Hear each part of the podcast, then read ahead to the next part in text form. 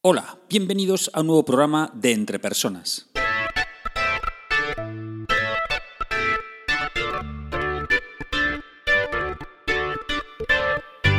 Un programa donde hablamos sobre todo lo relacionado con el desarrollo de las habilidades y competencias en las organizaciones.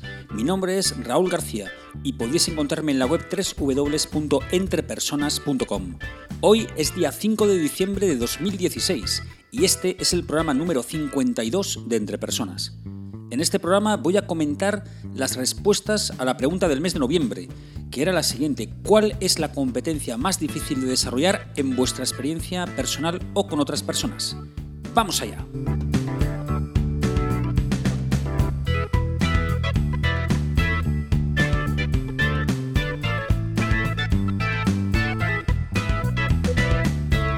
¿Cuál es la competencia más difícil de desarrollar? Eso era lo que planteaba como pregunta del mes de noviembre. Diez personas me han enviado su respuesta, todas por email, y algunas, como vais a ver, más extensas, mucho más extensas que otras. Vamos con la primera persona, Enrique. Enrique dice, para mí el gran desconocido es el trabajo en equipo. Los españoles somos absolutamente individualistas y a mi entender no tenemos siquiera claro ese concepto más allá de chocar manos y otros ademanes deportivos. También lo relacionado con la anticipación estratégica, con la visión y planificación del futuro, acertando, por supuesto, en esa planificación. Muy bien, gracias Enrique, gracias por tu respuesta. Estoy de acuerdo en que el trabajo en equipo es como, no sé, como el tiempo atmosférico. Es decir, todo el mundo cree saber lo que es, pero muy pocas personas entienden las causas que lo producen. Em, y, por lo tanto, cómo desarrollar esa competencia. A mí, personalmente, el acercamiento que más me gusta es el de Patrick Lencioni en el libro Las cinco disfunciones de un equipo. ¿vale? Es de recomendable lectura. Cinco disfunciones de un equipo de Patrick Lencioni. Es un libro finito, pero que, bueno, que muestra ahí, hombre, expone su, su, teoría de cuáles son las cinco disfunciones, cómo evitarlas, la primera es generar confianza, bueno, pues lo va explicando ahí y bueno, y, es entretenido de leer, se puede leer en un par de tardes y bueno, a mí me parece una aproximación muy buena de lo que es el trabajo en equipo. Vamos con la segunda respuesta de José Ignacio. José Ignacio dice, Puestos a pensar, me centraría en las competencias personales, dejando para este ejercicio de lado las técnicas y las de gestión. Me centraría en cuatro que son importantes y especialmente difíciles. Muy bien, eh, gracias José Ignacio, porque pido una, me das cuatro. Fantástico. Eh, vamos allá. La primera dice autocontrol, sobre todo por lo difícil que resulta no controlar cómo nos afectan emocionalmente los temas de trabajo. Bien, la segunda dice gestión del tiempo. No siempre somos dueños de nuestras agendas. Tercera competencia que enumera, desarrollar a otros. Requiere poner un, foco especial y en materia de personas es especialmente difícil. Y por último, la última competencia que comenta que es difícil de desarrollar es reconocer. En línea con la anterior, no nos solemos acordar de esta importante palanca para mejorar los resultados a través de las personas. Bueno, muchas gracias, José Ignacio, por tu email. Me voy a quedar con la primera competencia que enumeras, autocontrol.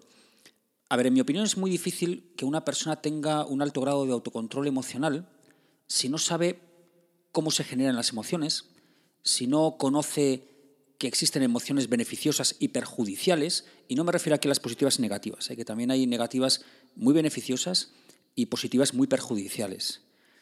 ¿Vale? Mm, o simplemente si, si, no admite, si no admite una persona que él es el máximo responsable de sus emociones, pues difícilmente va a poder lograr ese control emocional. Y esto yo creo que son unos primeros pasos muy importantes para lograrlo. Vamos con la tercera respuesta. Israel dice, eh, bueno, lo plantea como una pregunta. Dice, ¿creer en tus propias posibilidades? Mm, eso puede ser quizá la competencia más complicada de desarrollar. Bueno, gracias Israel por tu escueta respuesta. Eh, yo creo que esto se podría traducir como por, por seguridad en sí mismo, ¿no? por seguridad en uno mismo, o incluso podría ser un aspecto de la automotivación. La automotivación que conlleva el no esperar a que venga alguien a motivarme, sino, hacer, sino motivarme por mí mismo sin depender de algo de alguien externo. Esto tiene que ver con creer en tus propias posibilidades, de manera realista. Bien, vamos con la cuarta respuesta. Rubén. Rubén nos pone un, un email bueno, eh, un poco extenso, lo voy a leer rápidamente. Las competencias más difíciles de modificar son en general todas aquellas que impliquen modificaciones de conducta, ya que el resto de habilidades se pueden aprender fácilmente con una formación, un tutorial o simplemente siguiendo alguna instrucción de las miles que tenemos en nuestras organizaciones. Pero la verdad intrínseca de toda relación humana es que está formada por humanos, que en último término somos animales evolucionados y por tanto sujetos a todas nuestras debilidades y bajezas, y también a fortalezas, por supuesto.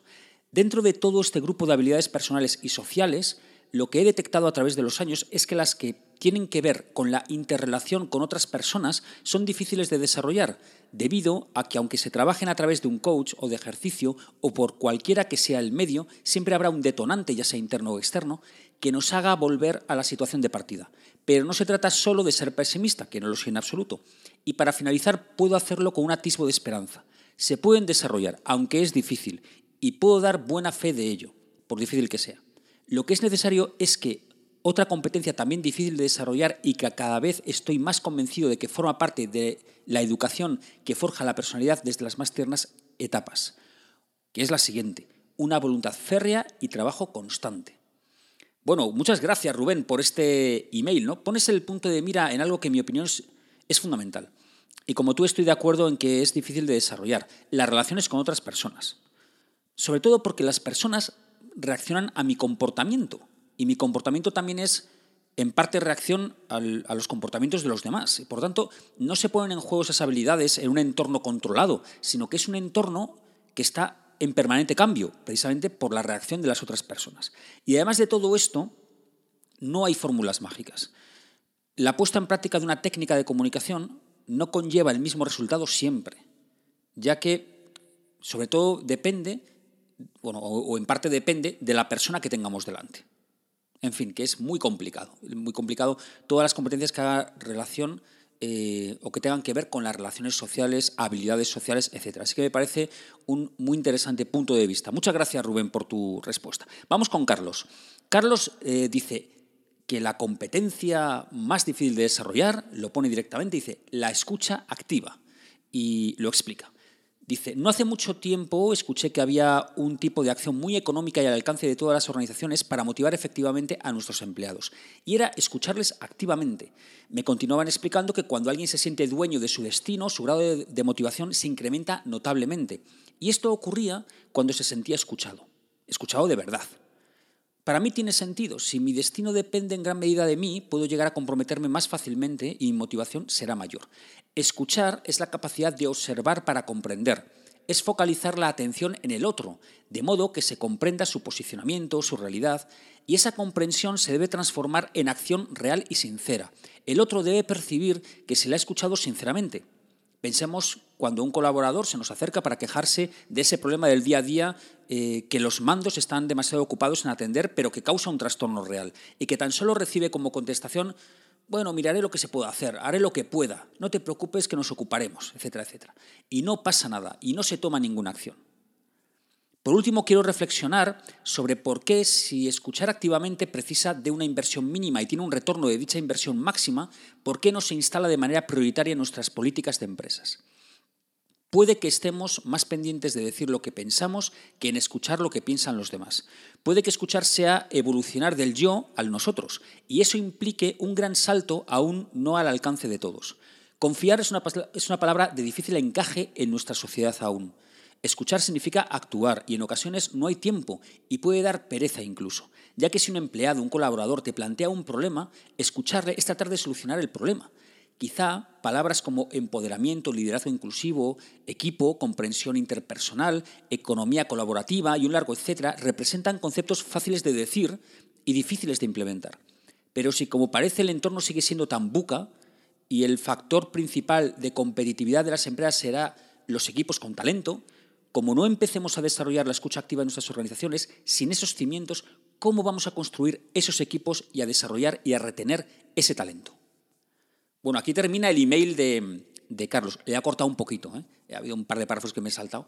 Eh, lo siento, Carlos, pero, pero, era muy extenso bueno, y, lo he recortado un poco.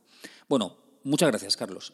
Hago una aclaración primeramente, ¿no? lo que ha llamado el entorno BUCA. BUCA es un acrónimo ¿vale? que es em, que, bueno, que son un poco las características que tiene el entorno actual. ¿no? En inglés significa volatility, uncertainty, complexity and ambiguity. En español sería pues, volatilidad, falta de certeza, complejidad y ambigüedad. Bueno, eh, Carlos, veo que vas un poco en la misma línea que la respuesta anterior de Rubén, las habilidades sociales.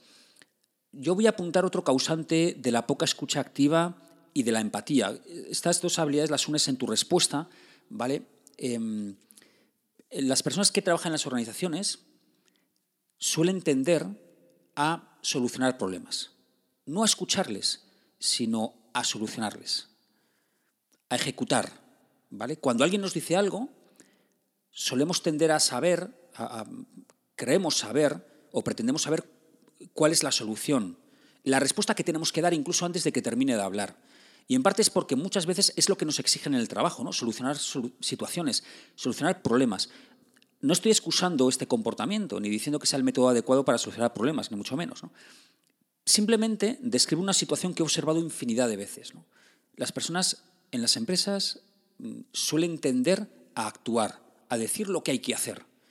Y cuando ya una persona pues, prevé o intuye qué es lo que está diciendo el otro, enseguida va a contestarle con qué es lo que tiene que hacer para solucionar ese problema. Y por eso, este es uno de los de otros obstáculos que tenemos para escuchar activamente y honestamente. Bien. Bueno, muchas gracias, Carlos, por tu email. Vamos con, con José Ignacio. Otro, un segundo, José Ignacio. Dice así. No creo que haya una única respuesta, ya que para cada persona, según su carácter, serán más difíciles unos tipos de competencias u otros. Personalmente, me ha costado siempre en el entorno laboral las que tienen que ver con el despliegue de modos gerenciales. Las de valentía, gerencial era un clásico en mis PDPs. En las PDPs son los planes de desarrollo. Pero dándole una vuelta, me parece que lo más difícil debe ser trabajar en las competencias en que uno está haciendo un sobreuso porque será más difícil de darse cuenta y de modificar ese comportamiento. Por ejemplo, tenía un compañero que se pasaba de orientación a la acción. Si estábamos en un equipo de proyecto decidiendo lo que hacer, esta persona ya estaba haciéndolo y no se daba cuenta que esta actitud podía convertirse en un limitante para su carrera y su desarrollo. Creo que en esto, de las competencias, es más difícil ver lo que te sobra que lo que te falta. Gracias, José Antonio. Mm, una perspectiva diferente sobre el tema de la competencia más difícil, porque es verdad que solemos pensar Em, bueno, en, aquello que tenemos que mejorar, ¿no? que tenemos que aprender. Pero también es cierto que muchas veces para aprender o para desarrollar una competencia tenemos que desaprender. Desaprender nunca me ha gustado esta, esta expresión. Más bien tenemos que descondicionarnos ¿no? o, deshabituarnos a actuar de la manera en la que estamos acostumbrados a actuar en esa situación. Así que me parece muy interesante el, el tener que bueno, mirar también aquellas cosas que nos estamos pasando de la raya. ¿no? Así que, muy bien, muchas gracias. Eh, Roberto, vamos con Roberto. En mi opinión, hay dos difíciles, dice Roberto. La primera es la visión global. Creo que es muy difícil de desarrollar porque creo que se sustenta en aptitudes básicas que en caso de no existir hace que no se pueda llegar a los niveles de abstracción requeridos. Y la segunda, aprender a aprender. Es la otra que me parece difícil de desarrollar porque requiere no solo la humildad y deseo de aprender, sino un nivel de autoanálisis y conceptualización que requiere un nivel de abstracción que también es aptitudinal. Bueno, gracias Roberto. Otra perspectiva a la, pregunta del mes, ¿no? de cuál es la competencia más difícil de desarrollar. Cómo las capacidades de la persona pueden limitar o dificultar, o dificultar el desarrollo de ciertas competencias. Y tiene razón es algo que en ocasiones perdemos de vista y sí que son necesarias para el desarrollo de algunas competencias, otras más básicas. Por ejemplo, por ejemplo, eh, por ejemplo, no sé, la competencia de innovación, pues quizá requiere una competencia previa de creatividad, O, o, bueno, siguiendo con los mensajes que han hecho referencia al tema de las habilidades sociales. Pues hombre, una competencia de negociación, pues probablemente requiere otra competencia más básica de escucha activa. Bien, pues sí, me parece un enfoque muy interesante. Vamos con, otro, con otra respuesta de otro Roberto diferente. Y dice este segundo Roberto, desde mi punto de vista la competencia más difícil de desarrollar para todos los niveles jerárquicos es la responsabilidad. En ocasiones el trabajo se desempeña sin considerar la responsabilidad que del mismo emana y cuando los resultados no son los esperados o simplemente no se han dado los pasos requeridos en procedimientos, instrucciones o acordados, nos buscamos un montón de, pretextos para querer llevar razón y justificar nuestros actos. Nuestro cerebro es así, siempre quiere llevar la razón. Dicho de otra manera, nos encanta lanzar balones fuera cuando por nuestra falta de responsabilidad algo no ha tenido el resultado esperado. El desarrollar un comportamiento responsable, coherente con nuestros actos, buenos o malos, es una muestra de madurez personal y profesional que ayuda a desarrollar el resto de competencias. Gracias, Roberto, por tu respuesta. Es muy difícil para el ser humano tener esta competencia, sobre todo cuando, además de lo que tú comentas, cuando está acostumbrado a atribuir lo negativo que ocurre a otras personas o a otras cosas. Como bien dices cuando comentas el tema de tirando balones fuera. Cuando uno suspende, el profesor le tiene manía, o cuando uno eh, pierde los papeles, eh, es por culpa de la persona que tenía delante, hablando de control emocional que hemos dicho en, una de las respuestas anteriores. En vez de asumir la propia responsabilidad, incluso, como digo en este podcast, la responsabilidad del propio desarrollo profesional, que también es otro tipo de responsabilidad que las personas tenemos que asumir cuanto antes. Muchas gracias, Roberto. Vamos con el, bueno, ya vamos con las dos últimas respuestas, ¿vale? Una, la siguiente es de Alberto. Alberto dice: "Todas las competencias tienen su grado de dificultad, pero para mí una de las cosas más difíciles que me he encontrado es precisamente realizar la evaluación de las competencias de los componentes de mi equipo. Y es que, en sí, en mi opinión, es una competencia más a desarrollar por un líder. Y si para mí tenía cierta complejidad, no te quiero decir cómo se sentían mis encargados cuando tenían que evaluar a sus equipos donde se entremezclaban datos objetivos, subjetivos, con parentescos, amistades, etc. Creo que las compañías no pueden dejar a sus líderes huérfanos de estas evaluaciones y deben proporcionarles una preparación exhaustiva para que las mismas cumplan la función para lo que se han establecido, ya que a veces puede estar en juego no solo la parte positiva, como es el desarrollo profesional del evaluado, sino, por desgracia, su puesto de trabajo. Gracias, Alberto, por enviarme tu respuesta. Evaluar competencias es evidente que es algo que, con lo que uno no nace sabiendo. Tiene que aprenderlo. Y muchas personas no saben dar un feedback negativo porque no se les ha enseñado. Pero es que tampoco saben dar un feedback positivo, que también hay que saber. Alberto, yo creo que pones el dedo en la llaga. Un, sistema de evaluación y desarrollo de competencias muchas veces hace aguas por las personas, no por la herramienta. Es decir, por los evaluadores, que como bien dices, no hay que dejar huérfanos. Hay que darles conocimientos, entrenamiento, apoyo. Creo que una entrevista de desempeño mal realizada tiene unas consecuencias nefastas para la persona y en muchas organizaciones no son conscientes de esto. Bueno, o sí lo son y no ponen remedio, que, la verdad es que no sé qué es lo peor. Bueno, probablemente lo segundo. Vamos a por la última respuesta de Raúl, Raúl, tocayo mío, eh, que dice lo siguiente.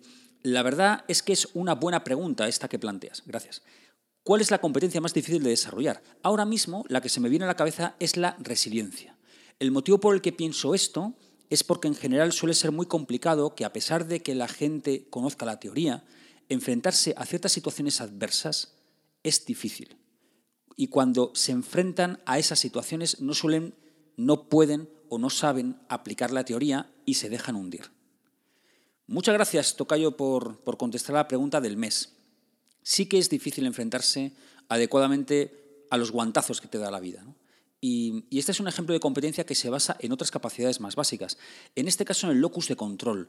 Hablé del locus de control en el programa 43 del día 2 de octubre, precisamente en un programa titulado Desarrolla tu resiliencia. Así que eh, no me extenderé más eh, sobre esto, sino que lo que voy a hacer va a ser dejar el enlace de este programa en las notas de, bueno, pues en las notas de este programa para que lo escuchéis mm, cuando tengáis tiempo, ¿no? que ahí explico un poquito lo que tiene que ver el locus de control y lo que es con la resiliencia, ¿no? que me parece una competencia importante.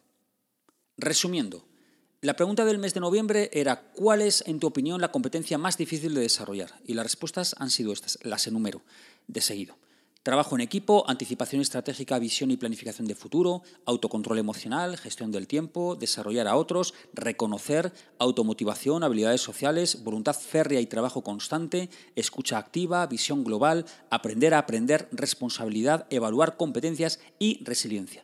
Muchas gracias, muchas gracias de verdad a todos por vuestras respuestas. Cada mes aprendo cosas nuevas e interesantes de vosotros, que, compartís vuestras opiniones, enviándome vuestras respuestas, y la verdad es que os estoy profundamente agradecido, de verdad. Y, para todos, para todos los que escucháis este programa, los que habéis contestado este mes y los que no, os invito a que me enviéis vuestra respuesta para la pregunta del mes de diciembre, que aquí llega.